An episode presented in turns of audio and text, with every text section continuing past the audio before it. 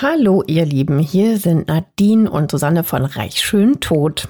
Mm, hallo, bevor es mit dieser Folge losgeht, eine ganz kurze Info für euch. Ab sofort kommen hier keine neuen Folgen mehr. Die gibt es nur noch exklusiv bei Podimo. Genau. Jeden Montag könnt ihr dort eine neue Folge mit einem spannenden Fall aus der Welt der Reichen und Schönen hören. In den Show Notes findet ihr einen Link zu einem Angebot, um die Podimo-App 30 Tage kostenlos zu hören. Dort gibt es neben unserem Podcast auch noch viele weitere True Crime Formate. Wir freuen uns, wenn ihr weiterhin mit dabei bleibt. Natürlich freuen wir uns. Und jetzt geht's los mit der Folge. Heute geht es um einen mega Hollywood-Star. Sie ist weltweit extrem erfolgreich als Sängerin und Schauspielerin. Sie ist sogar Oscar-Preisträgerin und befreundet mit den ganz großen Superstars wie Barack Obama oder Oprah Winfrey. Doch ihre heile Glitzerwelt zerbricht, als ihre Familie beinahe komplett umgebracht wird. Es geht heute um das schreckliche Familienschicksal von Megastar Jennifer Hudson. Für diejenigen, die sie nicht kennen sollten, sie ist Sängerin und Schauspielerin, wie gesagt, und eine der ganz wenigen schwarzen Darstellerinnen, die einen Oscar gewonnen hat. Und das ist ihre Geschichte. Es ist der 24.10.2008. Das ist ein Freitag. Wir befinden uns gerade in einem der gefährlichsten Viertel der Stadt Chicago in Englewood. Ein Mann schleicht um ein großes weißes Haus. Er sieht mehrere Ballons, die im Garten vor dem Haus an einem Baum gebunden sind. Blanke Wut kocht in ihm hoch. Die sind von ihm, denkt er. Er hört Stimmen aus dem Inneren des Hauses. Es ist auf jeden Fall also jemand zu Hause. Sehr gut. Ein Fernseher läuft, jemand fegt gerade etwas vom Boden auf. Der Mann geht zur Tür, die ist unverschlossen. Er geht ins Haus. Er folgt dem Geräusch des Besens. Dann sieht er eine ältere Frau, die dort sauber macht. Sie ist nur mit einem weißen Nachthemd bekleidet. Sie dreht sich zu ihm und bemerkt den Eindringling. Eiskalte Angst erfasst sie. Was will der hier? Der Mann sieht eine Pistole, eine Sigsauer Handfeuerwaffe und richtet sie auf die Frau. Sie versucht ihn mit dem Besen abzuwehren. Verzweifelt versucht sie sich zu verteidigen und den Mann loszuwerden. Wenn ihr Szenen von Gewaltdarstellungen nicht gut hören könnt, dann spult hier bitte locker 30 Sekunden weiter. Doch der Täter richtet die Pistole auf ihren Kopf und drückt ab. Sie stürzt mit dem Gesicht voran auf den Boden. Sie ist tot. Doch der Mann hatte doch mehrere Stimmen gehört. War das nur der Fernseher oder ist nicht doch noch eine weitere Person hier? Er geht leise die Treppe hinauf in den ersten Stock. Dort findet er einen Mann im Bett. Er erschießt den wehrlosen Mann sofort. Die Kugel trifft den Mann am Ohr und durchschlägt seinen Kopf. Auch er stirbt. Der Täter deckt das Opfer mit einer Decke zu. Dann bemerkt er, dass er beobachtet wird. Er dreht sich um und blickt in ein paar dunkler Kinderaugen. Der kleine Junge ist völlig entsetzt und gänzlich unter Schock. Wahrscheinlich hat er die beiden Morde gehört oder sogar mit angesehen. Der Mann ergreift den Jungen, hält ihm den Mund zu, rennt mit ihm die Treppe runter. Er flieht aus dem Haus, sieht dort einen weißen Geländewagen stehen. Er packt das Kind in den Kofferraum und befiehlt ihm still zu sein. Der kleine Junge ist so verängstigt, dass er wie paralysiert gehorcht. Wie man ein Auto klaut, weiß der Mörder. Das hat er selbst nämlich schon viele Male gemacht. Das Auto kurz zu schließen fällt ihm also ganz leicht. Geschickt öffnet er die Abdeckung unterhalb des Lenkrades. Er weiß ganz genau, welche Kabel er miteinander kurzschließen muss, um das Auto dann starten zu können. Der weiße Geländewagen springt an und der Mörder fährt mit dem verstörten Kind im Kofferraum weg. Was für ein Albtraum. Ja, und damit herzlich willkommen bei Reich, Schön, Tot, eurem True Crime Podcast aus der Welt der Reichen, Schönen und meistens auch Toten. Ich bin Susanne. Und hallo, ich bin Nadine. Ihr Lieben, noch ein kurzer Nachtrag zur Folge von uns. Unsere neuen Folgen erscheinen ab sofort jeden Montag exklusiv bei Podimo. Geht einfach mal auf reichschöntod.de slash Podimo. Dort könnt ihr Podimo 30 Tage kostenlos testen. Heute berichten wir euch über den spektakulären Mord an der Familie Hudson, der 2008 weltweit durch die Presse ging. Ja, leider sind die beiden Mordopfer, von denen wir euch gerade erzählt haben, die Familienangehörigen der Oscar-Preisträgerin und Sängerin Jennifer Hudson. Die wird in diesem Fall auch noch eine ganz entscheidende Rolle spielen. Aber gehen wir erst noch mal zurück zum Tatort. Nach dem Mord betritt Stunden später Julia Hudson das Haus. Das ist Jennifer Hudsons Schwester. Sie kommt gerade von der Arbeit. Sie ist beunruhigt, sagt sie später einmal, weil sie ihrer Mutter bereits vor Stunden eine SMS geschrieben hat und keine Antwort kam. Da wusste sie gleich, dass irgendetwas nicht stimmt. In dem Haus lebt sie mit ihrer Mutter, ihrem Sohn und ihrem Bruder. Nach der Trennung von ihrem Ehemann William ist Julia nämlich wieder zur Mutter zurückgezogen, gemeinsam mit ihrem Sohn, der heißt Julian King. Was jetzt passiert, wird Julia Hudson wohl ihr ganzes Leben lang nicht mehr vergessen. Nachdem sie das Haus betritt und rüber ins Wohnzimmer geht, findet sie ihre Mutter Donnell tot auf dem Boden. Das Gesicht liegt in einer Lache aus Blut. Julia ist völlig verstört. Wo ist mein Kind, denkt sie sich sicher in absoluter Panik. Denn ihren Sohn Julian hat sie heute bei ihrer Mutter gelassen, sie sollte auf ihn aufpassen. Aber die ist jetzt tot. Julia rennt dann wohl die Treppe hinauf und findet dort ihren erschossenen Bruder Jason unter einem blutdurchtränkten weißen Bettlaken. Von ihrem Sohn fehlt jede Spur. Julia ruft die Polizei an. Superintendent Jody Peter Wise übernimmt den Fall. Als er vom Verschwinden des siebenjährigen Julian King erfährt, er ist der Neffe von Jennifer Hudson, löst er sofort den sogenannten Amber Alert aus. Das ist ein Rettungssystem für vermisste Kinder in Amerika. Sofort werden dann Suchmeldungen über das vermisste Kind überall gepostet und veröffentlicht, zum Beispiel auch auf digitalen Schildern auf der Autobahn, in allen öffentlichen Verkehrsmitteln, Radio, Social Media, also überall. Das System gibt es übrigens seit 1996, seitdem nämlich die neunjährige Amber Hagerman als vermisst gemeldet wurde und sie in ganz Amerika gesucht wurde. Das war das erste Mal, dass so landesweit nach einem vermissten Kind gesucht wurde. Nach der Aufklärung ihrer Entführung wurde das Kindersuchsystem nach ihr benannt und weiterhin benutzt. Hunderte Kinder konnten dank des Amber Alerts schon wiedergefunden werden. Dass der Amber Alert ihr ihren Sohn Julian King wiederbringt, das hofft jetzt natürlich auch Julia Hudson. Sie ruft ihre Schwester Jennifer an. Die ist gerade bei ihrem Verlobten David Ortunga in Tampa, Florida. Der ist ein ganz erfolgreicher Wrestler und Reality-TV-Star. Und seit sechs Wochen sind die beiden verlobt. Eigentlich planen die auch gerade eine gigantische Hochzeitsfeier. Die Jennifer hat mal gesagt, das sollte die Hochzeit des Jahrhunderts werden. Doch dann erreicht sie der Anruf ihrer Schwester Julia. Mit nur diesem einen Anruf erfährt die weltbekannte Sängerin, die gerade erst in diesem Jahr, also 2008, ihren Oscar als beste Nebendarstellerin für Dreamgirls bekommen hat, dass ihre Mutter und ihr Bruder erschossen worden sind und dass ihr geliebter kleiner Neffe Julian vermisst wird. Meine Güte, was für eine Horrormeldung, oder? Mhm. Damit kommst du doch nie wieder zurecht. Ja, und aber auch die, die, die Schwester, die ihre Schwester anrufen muss und die, die das auch gesehen ja. hat gerade. Also, also der ist totale mega Horrordrama. Ja, Jennifer nimmt dann aber natürlich auch sofort den nächsten Flieger und reist von Florida nach Chicago. Und da muss sie, auch das ist mit Sicherheit der, der schlimmste Gang ihres Lebens gewesen, tatsächlich in die Gerichtsmedizin, weil sie ist diejenige, die ihre Mutter und ihren erschossenen Bruder identifizieren muss. Dann fährt sie zum Haus ihrer Familie doch die ist nicht in der Lage, das zu betreten. Also sie versucht es, aber sie ist da so überwältigt und, und schafft es einfach nicht, das Haus zu betreten. Der, der Schmerz ist da einfach zu groß. Und sie ist natürlich einfach auch traumatisiert. Ne? Ich meine, damit kommst, musste ja auch erstmal zurechtkommen. Ja, und sie kommt gerade aus der Gerichtsmedizin. Das heißt, die hat die gerade auch noch gesehen und jetzt ist sie am Tatort. Mhm. Das ist übrigens auch das Haus, in dem Jennifer Hudson selber groß geworden ist. Hier verbrachte sie ihre Kindheit und Jugend mit ihren Eltern und beiden Geschwistern. Jennifer ist das jüngste Kind ihrer Mutter Danielle und ihr Vater starb, als sie ein Teenager war. Davor hatte sie aber auch kaum Kontakt zu ihm. Die Mutter zog sie und ihre beiden Geschwister Jason und Julia alleine groß. Wir beschreiben euch das Haus mal. Das ist äh, sehr groß, dreistöckig, weiß und hat außen anstatt von Putz so eine weiße Holzverkleidung. Und im zweiten Stock gibt es so einen ganz hübsch gemauerten Erker. Um das Haus herum gibt es einen kleinen Garten, der ziemlich verwildert aussieht.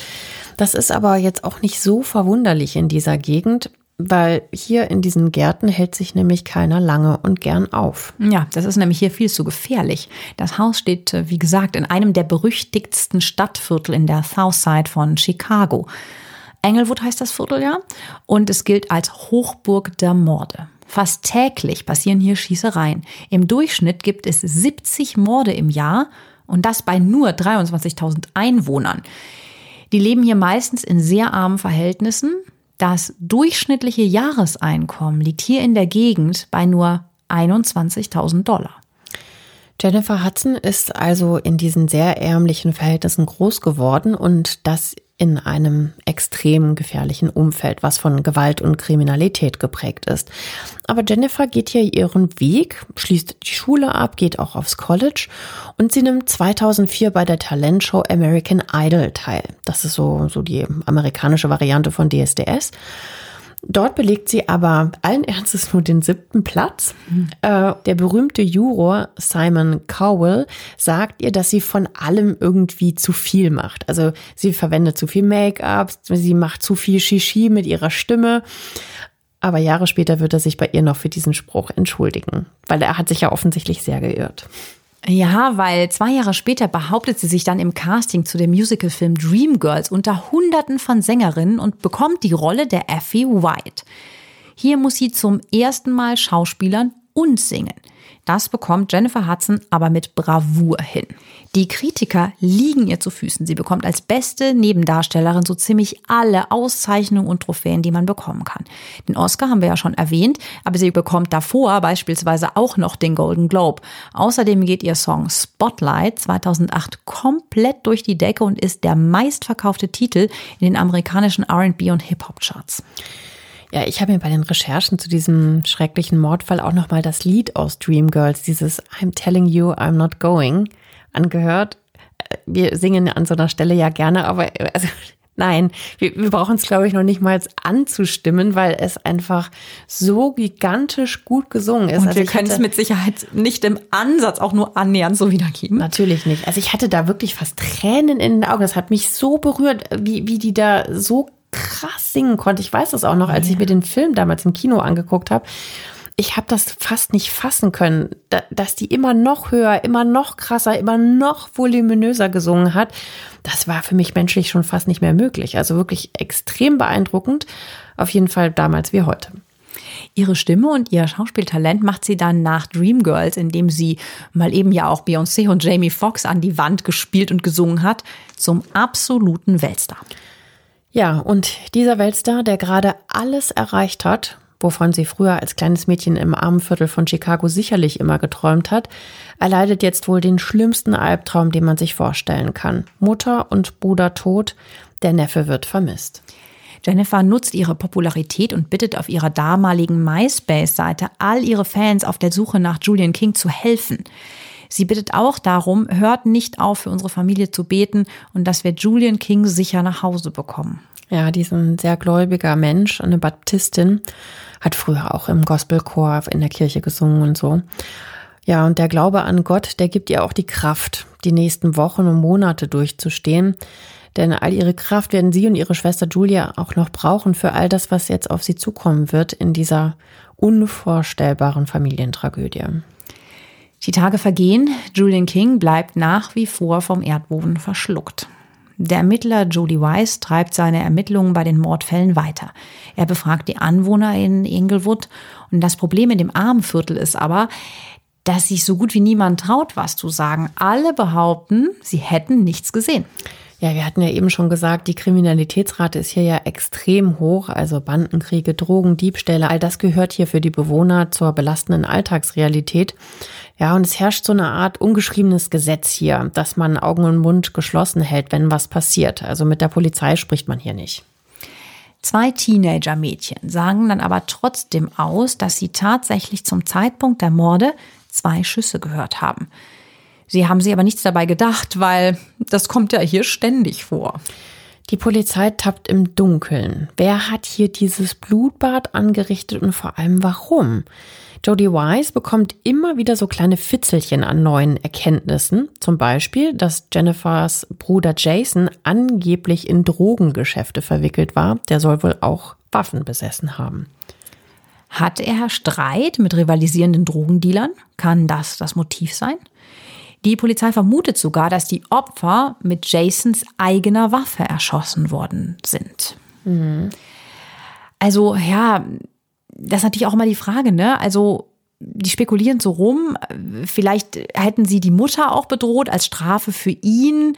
Also die Polizei spinnt halt diese Idee aus, ne, dass es um Jason gegangen sein könnte und die Mutter, die da sozusagen auch im Haus mit wohnt und der Julian sozusagen ja mit reingezogen wurden. Aber das ist eigentlich so eine Geschichte vom Jason war.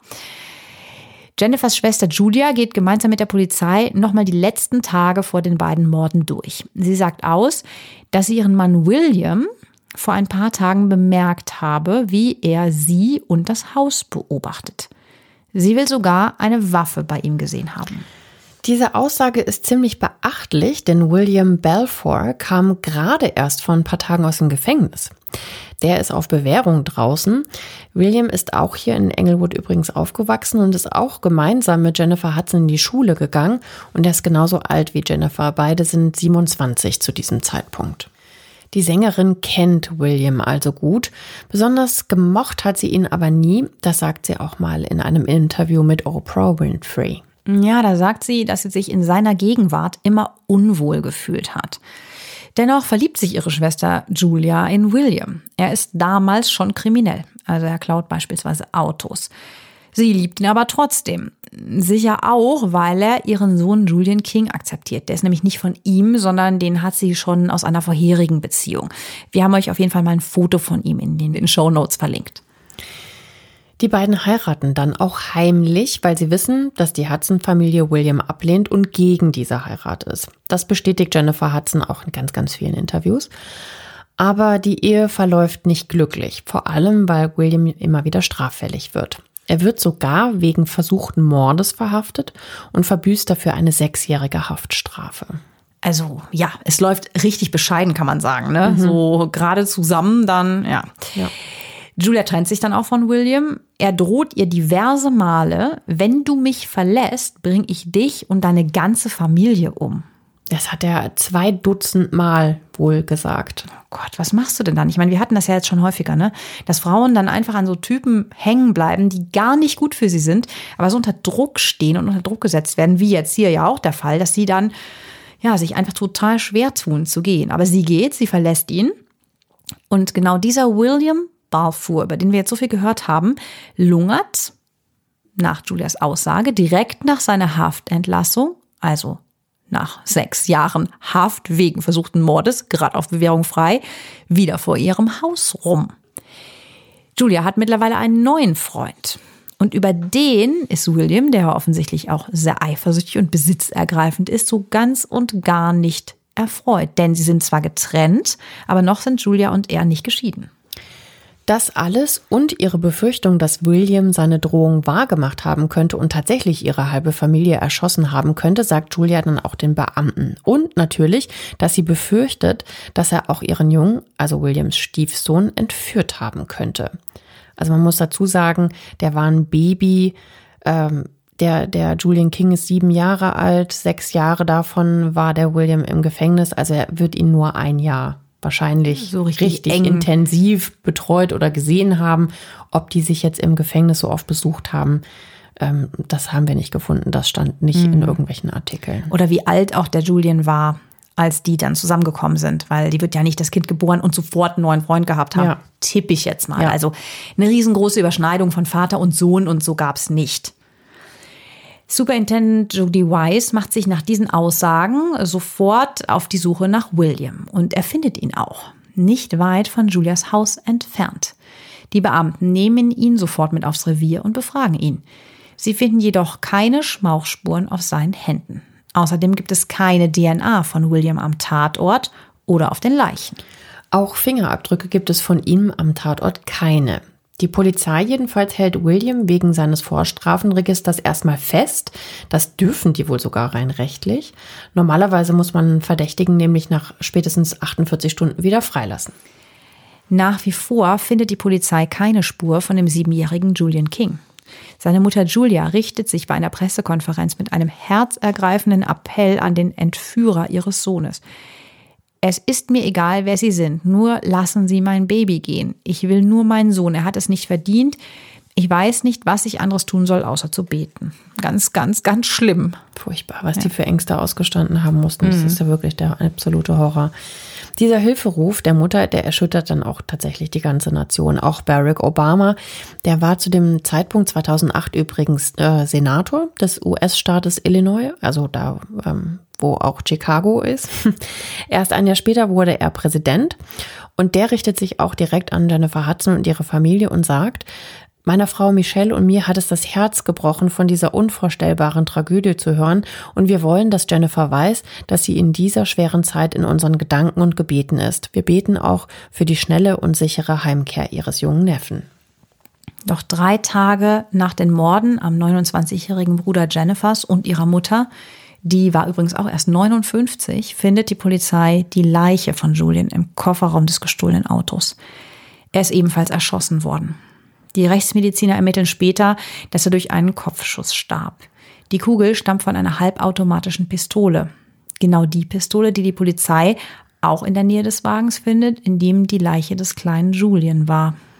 Oh Gott.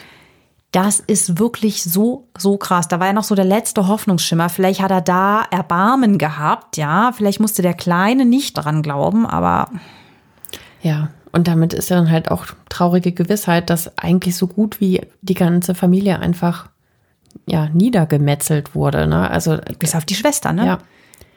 Und die einfach nicht da war. Ja. Wer weiß, was dann gewesen wäre. Ja. ja weil Jennifer Hudson nicht da war, äh, ist es halt Julias ganze Familie. Bruder, Mutter, Sohn. Mhm. Unvorstellbar. Zehn Tage nach dem Mord an ihrer Familie laden Jennifer und Julia dann auch zu einem öffentlichen Gedenkgottesdienst in die Pleasant Gift Memorial Baptist Church in Chicago ein. Dort liest Julians Lehrerin auch die Fürbitten und Beileidsbekundungen vor.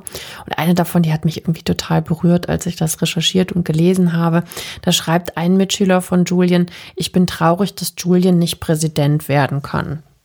Und seine Lehrerin, äh, das ist die Carmen Williams, die ergänzt dann noch, der kleine Julian war ein Vorbild, ein bester Freund. Man konnte ihm in die Augen sehen und wusste, er hatte die richtige Antwort parat. Das ist einfach so tragisch, ne, wenn er ein Kind noch so reingezogen wird. Furchtbar. Ist ja auch eh alles schon schlimm, aber ich weiß ja, nicht, mit Kindern. hatte er auch viel Potenzial und ja, war ein freundlicher, ein liebenswürdiger Kerl. Typ, ne? Oh. Jennifer und Julia nehmen übrigens an diesem öffentlichen Gottesdienst nicht teil. Sie halten sich streng abgeschirmt von den Medien und der Öffentlichkeit in einem Hotel in Chicago auf. Vielleicht haben die das auch einfach nicht. Die haben das nicht, nicht über sich gebracht. Und die sind quasi. überrannt worden von Medien, aber die, ähm, die Öffentlichkeit wollte unbedingt auch teilhaben an diesem mm. Trauerprozess, dass sie gesagt haben, okay, für die Öffentlichkeit machen wir eben diesen Gedenkgottesdienst, wo sich jeder dran beteiligen kann. Wir schaffen es aber einfach nicht, vor der mm. eigentlichen Beerdigung da mit okay. hinzugehen. Gemeinsam mit Jennifers Verlobten David ähm, sind sie eben in dem Hotel in der Zeit und im kleinen Kreis findet dann die Beerdigung in der Apostolic Church of God einen Tag nach dem öffentlichen Gedenkgottesdienst statt. Zahlreiche Prominente wie die Moderatorin Oprah Winfrey, Sängerin Missy Elliott, Sängerin und Schauspielerin Queen Latifah, Usher oder Patti LaBelle nehmen an der Beerdigung von Jennifers Familie teil und unterstützen den Hollywood-Star bei seinem wohl schlimmsten Tag im Leben. Ja, die schirmen die auch ab vor den, vor den Kameras und vor den ganzen Fotografen und so, dass die halt äh, ja, mehr oder weniger unbeobachtet da. trauern mhm. kann. Mhm. Ja. Ermittler Jody Wise befragt derweil weiter seine bislang einzige Person of Interest, wie es im amerikanischen Polizeijargon heißt, also eine Person von Interesse, einen Verdächtigen. Und das ist nach wie vor William Balfour. Die überprüfen natürlich auch sein Alibi zum Tatzeitpunkt und dabei kommt nach ein paar Tagen auch endlich Bewegung in den Fall. Überwachungskameras zeigen nämlich, dass William kurz vor den Morden noch an einer Tankstelle war und die ist ganz in der Nähe des Tatorts. William behauptet aber, ganz woanders gewesen zu sein. Doch dann kommt ein zusätzlicher Beweis rein. Nicht nur konnte William auf den Überwachungsbildern eindeutig identifiziert werden, sondern sein Handy konnte zusätzlich in der Nähe des Tatortes zur Tatzeit geortet werden. Außerdem wollte William wohl auch eine Bekannte von sich zwingen, dass sie aussagt, er wäre mit ihr die ganze Zeit über Shoppen gewesen. Doch bei ihrer Vernehmung sagt sie, dass er zwar mit ihr Kleider einkaufen war, aber eben nicht die ganze Zeit. Und damit hatte dann der Kommissar Jody Wise, also Williams Alibi, zunichte gemacht. Dennoch fehlen eindeutige Beweise, also wie jetzt zum Beispiel Fingerabdrücke von William am Tatort. Die Polizisten finden lediglich Rückstände von Schmauchspuren am Lenkrad des Autos, in dem die Kinderleiche im Kofferraum gefunden wurde. Ich vermute jetzt mal so mit meinen Laienkenntnissen, dass William dann wahrscheinlich Handschuhe getragen haben muss, wenn man an seinen Händen ja keine Schmauchspuren findet und auch keine Fingerabdrücke von ihm am Tatort. Außerdem hat er die Opfer ja wohl aus einer etwas größeren Distanz umgebracht, sodass dann auch keine Blutspritzer an seiner Kleidung waren. Ja, die, also ich meine, das ist jetzt spekulativ. Ne? Die, er kann sich natürlich umgezogen haben, ja. theoretisch. Die Klamotten versteckt oder verbrannt, wie wir es in anderen Fällen schon hatten. Ja. Ja, oder wie gesagt, er stand weit genug weg. Ja. Und er hat natürlich auch ein starkes Mordmotiv, nämlich Eifersucht. Er war über den neuen Freund von Julia ja sehr verärgert, haben wir ja gerade schon festgestellt. Vor allem, als er diese Luftballons gesehen hat, die sie von ihrem neuen Partner geschenkt bekommen hat. Das hat dann wohl auch gereicht, dass er seine Drohungen, die er ja mehrmals in der Vergangenheit geäußert hat, also wenn du mich verlässt, dann bringe ich dich um, vorher bringe ich aber deine gesamte Familie um, in die Tat umgesetzt hat. Er sagt das auch bei seiner Vernehmung, dass er verärgert gewesen ist, dass Julia einen neuen Freund hat. Er hat sich das wahrscheinlich alles ganz anders vorgestellt. Er kommt aus dem Knast und kommt wieder schön mit ihr zusammen, muss dann aber feststellen, dass sie die Trennung von ihm ernst meint und schon jemand anders hat. Ja, am 1. Dezember, also ungefähr sechs Wochen nach der Tat, wird William Balfour wegen dreifachen Mordes und Einbruchs angeklagt. Am 3. Dezember 2008 beginnen dann die Anhörungen. Ja, und es bleibt ein bis auf das nicht vorhandene Alibi reiner Indizienprozess für die Geschworenen. Also nicht so ganz einfach, das alles einzuordnen. Die Staatsanwaltschaft glaubt an seine Schuld, weil er aus Wut gemordet hat. Williams Verteidiger hält dagegen und behauptet, sein Mandant sei unschuldig. Er sagt, dass William nur als Sündenbock für die Medien herhalten muss, weil Jennifer Hudson so berühmt ist.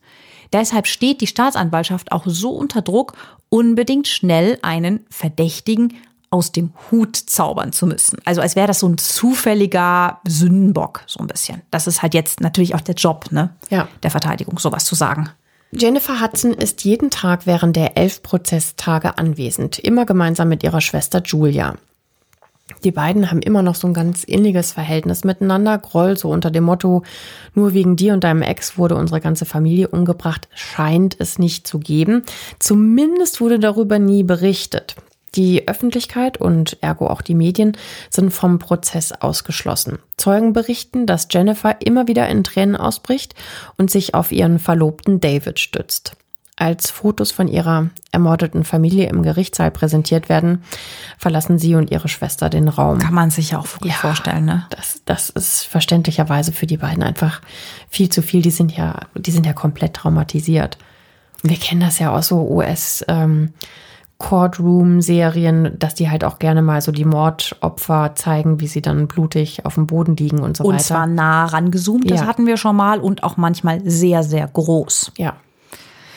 Sängerin Jennifer Hudson sagt vor Gericht auch gegen ihren Schwager William Balfour aus. Sie bestätigt nochmal ihre Abneigung gegen ihn und dass sie ihn schon immer für gefährlich gehalten hat und ihrer Schwester von der Heirat mit diesem Mann immer abgeraten hat. William Balfour sagt ebenfalls aus und er wiederholt auch nochmal, dass er unschuldig sei und beteuert, dass er Julian King immer geliebt hat und immer noch liebt. Er spricht Jennifers Familie auch sein Beileid aus.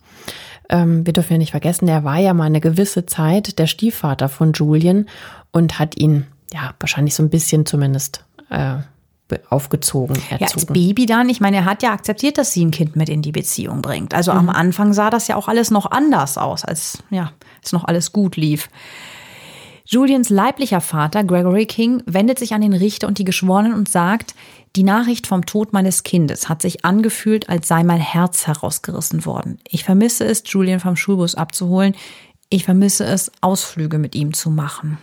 Klar, da hängt ja auch noch ein Vater dran. Das ist eben der Mann aus der Beziehung davor. Ne? Und die hatten offensichtlich ja auch ein recht gutes Verhältnis, ne? dass ihm genau solche typischen Vatertagssachen, also wie einen Ausflug machen und so halt fehlen. Ne? Oder so normale Alltagsdinge wie ja, von der Schule abholen. Genau, so. wahrscheinlich hat er, ja, vielleicht hat er zum Teil Sorgerecht gehabt oder sie hatten sich so geeinigt. Ja, also er hatte auf jeden Fall eine Beziehung zu seinem Sohn und die hat ihm halt jetzt dieser mittlerweile dann Ex seiner Ex genommen. Nach diesen Prozesstagen Ende 2008 zieht sich Jennifer auch erstmal komplett aus der Öffentlichkeit zurück. Die sagt alle Termine ab, auch die Veröffentlichung ihrer nächsten Single wird verschoben. Ja, kann man alles total nachvollziehen. Ne? Erst zum Super Bowl im Februar 2009 tritt sie zum ersten Mal wieder auf und singt dort. Das war für viele Zuschauer ein totaler Gänsehautmoment wie sie so zum ersten Mal wieder vor einem Millionenpublikum dasteht. Und sie singt auch ganz, ganz gefühlvoll und wunderschön. Das ist ja die Nationalhymne gesungen beim, beim Super Bowl. Und das kam einigen dann vor wie so ein Hoffnungsschimmer. Also so ungefähr, es gibt doch noch irgendwo das Gute auf der Welt. Es geht wieder weiter. Ne? Im selben Jahr wird sie übrigens auch Mutter ihres bislang einzigen Kindes. Ein Sohn, David Daniel Jr. heißt er. Geheiratet hat sie nach dieser schrecklichen Familientragödie übrigens nie. Sie hatte ja kurz vorher eine gigantische Hochzeit geplant, aber sie bleibt mit David nur verlobt. 2017 trennen die beiden sich dann übrigens auch leider mhm. auch da kein Glück gefunden. Kommen wir aber nochmal zurück zu William Balfour. Erst im Mai 2012, also knapp vier Jahre nach dieser unfassbar schrecklichen Familientragödie, wird er verurteilt. Er ist schuldig am Mord von Jennifer Hudsons Mutter Darnell, ihrem Bruder Jason und ihrem Neffen Julian King. Er bekommt dafür dreimal lebenslänglich plus 120 Jahre wegen Einbruchs. Ja, also wirklich eine, eine hohe Strafe, was mit Sicherheit auch daran liegt, dass er ja schon äh, sechs Jahre im Knast saß davor. Ne? Er ist ja definitiv kein unbeschriebenes Blatt. Nee. Er war ja sogar schon kriminell, als die Julia ihn kennenlernt. Ja, und hatte da Auto, äh, äh, Autodiebstähle und sowas auf dem Kerbholz. Als das Strafmaß verkündet wird, bricht Jennifer Hudson regelrecht zusammen und weint und weint und weint, genauso wie ihre Schwester Julia. Also diese ganze ähm, ich glaube, diese ganze Anspannung und ja. so, die löst sich da so auf. Also Wahnsinn. Ja. Wahnsinn, was für ein Moment das sein muss und vielleicht, vielleicht so ein Funken auch Erleichterung. Bestimmt. Und dass man vielleicht jetzt dann, ich glaube, abschließen kann man nie mit dieser, mit dieser Horrorgeschichte, aber dass es wenigstens eine Art von Gerechtigkeit gab. Ich glaube, mhm. das hilft einem bei der Bewältigung auf jeden Fall sehr. Der Spiegel veröffentlicht damals übrigens auch noch einen Spruch von dem Richter Charles Burns, den ich ganz, ganz bemerkenswert fand. Der sagt zu William Balfour nämlich nach dieser Urteilsverkündung, Ihr Herz ist kalt wie eine arktische Nacht und ihre Seele ist leer wie das Weltall. Oh, oh Gott, ein vernichtendes Urteil für einen sehr gefühllos scheinenden Menschen, der aber selber so total Denkt, in Wut ist geraten ist. Ne? Und auch noch sagt, das finde ich so krass daran, der sagt, er ist unschuldig und er liebt dieses Kind. Kurz mal, er hat dieses Kind in den Kopf geschossen, nachdem das wahrscheinlich unfassbare Ängste ausgestanden hat, äh, dann in diesem Kofferraum da saß oder wo auch immer der den mitgeschleppt hat, wahrscheinlich von Anfang an im Kofferraum. Das ist unfassbar unverschämt. Ja. Naja, also Jennifer Hudsons Leben verläuft nach der Ermordung ihrer Familie weiterhin sehr erfolgreich. Sie ist sowohl als Sängerin als auch als Schauspielerin gefragt. 2019 spielt sie beispielsweise die Grisabella im Musicalfilm Cats wo sie natürlich auch das ganz berühmte Lied Memories performt. Dieses Jahr soll wohl noch der Film Aretha Franklin rauskommen, wo sie die Hauptrolle, also die berühmte Sängerin Aretha Franklin spielt. Ihr absolutes Vorbild übrigens auch, war für sie eine totale Ehre, die spielen zu ja, dürfen. Ja, mit Sicherheit. Und es ist auch sehr, sehr schwierig, dann mhm. zu singen wie sie. Ähm, dann 2010, also zwei Jahre nach der Tat, verliert sie auch unglaublich viel an Gewicht. 40 Kilo nimmt sie mit Hilfe von Weight Watchers ab.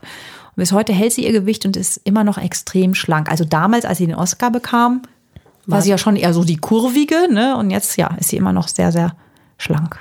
Gemeinsam mit ihrer Schwester Julia gründet sie die Julian King Stiftung. Diese setzt sich für benachteiligte Kinder ein, also die sammeln Spenden, damit die Kinder beispielsweise für Weihnachten Geschenke haben oder auch Schulsachen bekommen.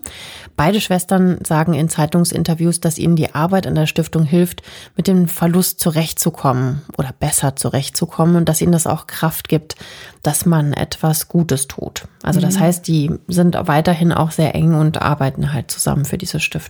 Ja, und 2014 werden die beiden dann auch noch mit dem People's Choice Award für ihre humanitäre Arbeit ausgezeichnet. Das hat irgendwie so ein bisschen was Versöhnliches, ne? Also, dass man denkt so, okay. Wenn man das in dem Kontext irgendwie finden kann, aber ja, ja, vielleicht auch ihre echt ihre Art der Bewältigung, dass mhm. sie das irgendwie in was Positives umformen wollen ja. und den Namen vor allen Dingen auch Julian King so weiter, ähm, dass es den gibt. Ja, ja und dass sie den so wollen. in Ehren halten mhm, können genau. und, ja. und so, ne? Ja. William Balfour behauptet übrigens bis heute, dass er unschuldig ist. Sein Antrag auf Berufung wurde jedoch abgelehnt. Wie bewertet ihr den Fall denn? Hat die Polizei den richtigen Täter überführt? Obwohl es ja nur Indizien und keine handfesten Beweise gab und auch nie ein Schuldbekenntnis. Schreibt uns dazu gerne eure Meinung auf unserem Instagram-Account reichschöntot. Ihr könnt uns natürlich auch jederzeit gerne per Mail ähm, antworten und uns eure Themenvorschläge schicken unter reichschöntot.julep.de. Empfiehlt uns gerne weiter an eure Freundin, an euren Freund. Bewertet uns gut, zum Beispiel bei Apple. Abonniert uns, das hilft uns auch sehr. So verpasst ihr auch keine weitere Folge und wir freuen uns auf euch. Bis Montag. Bis Tschüss. nächste Woche. Tschüss.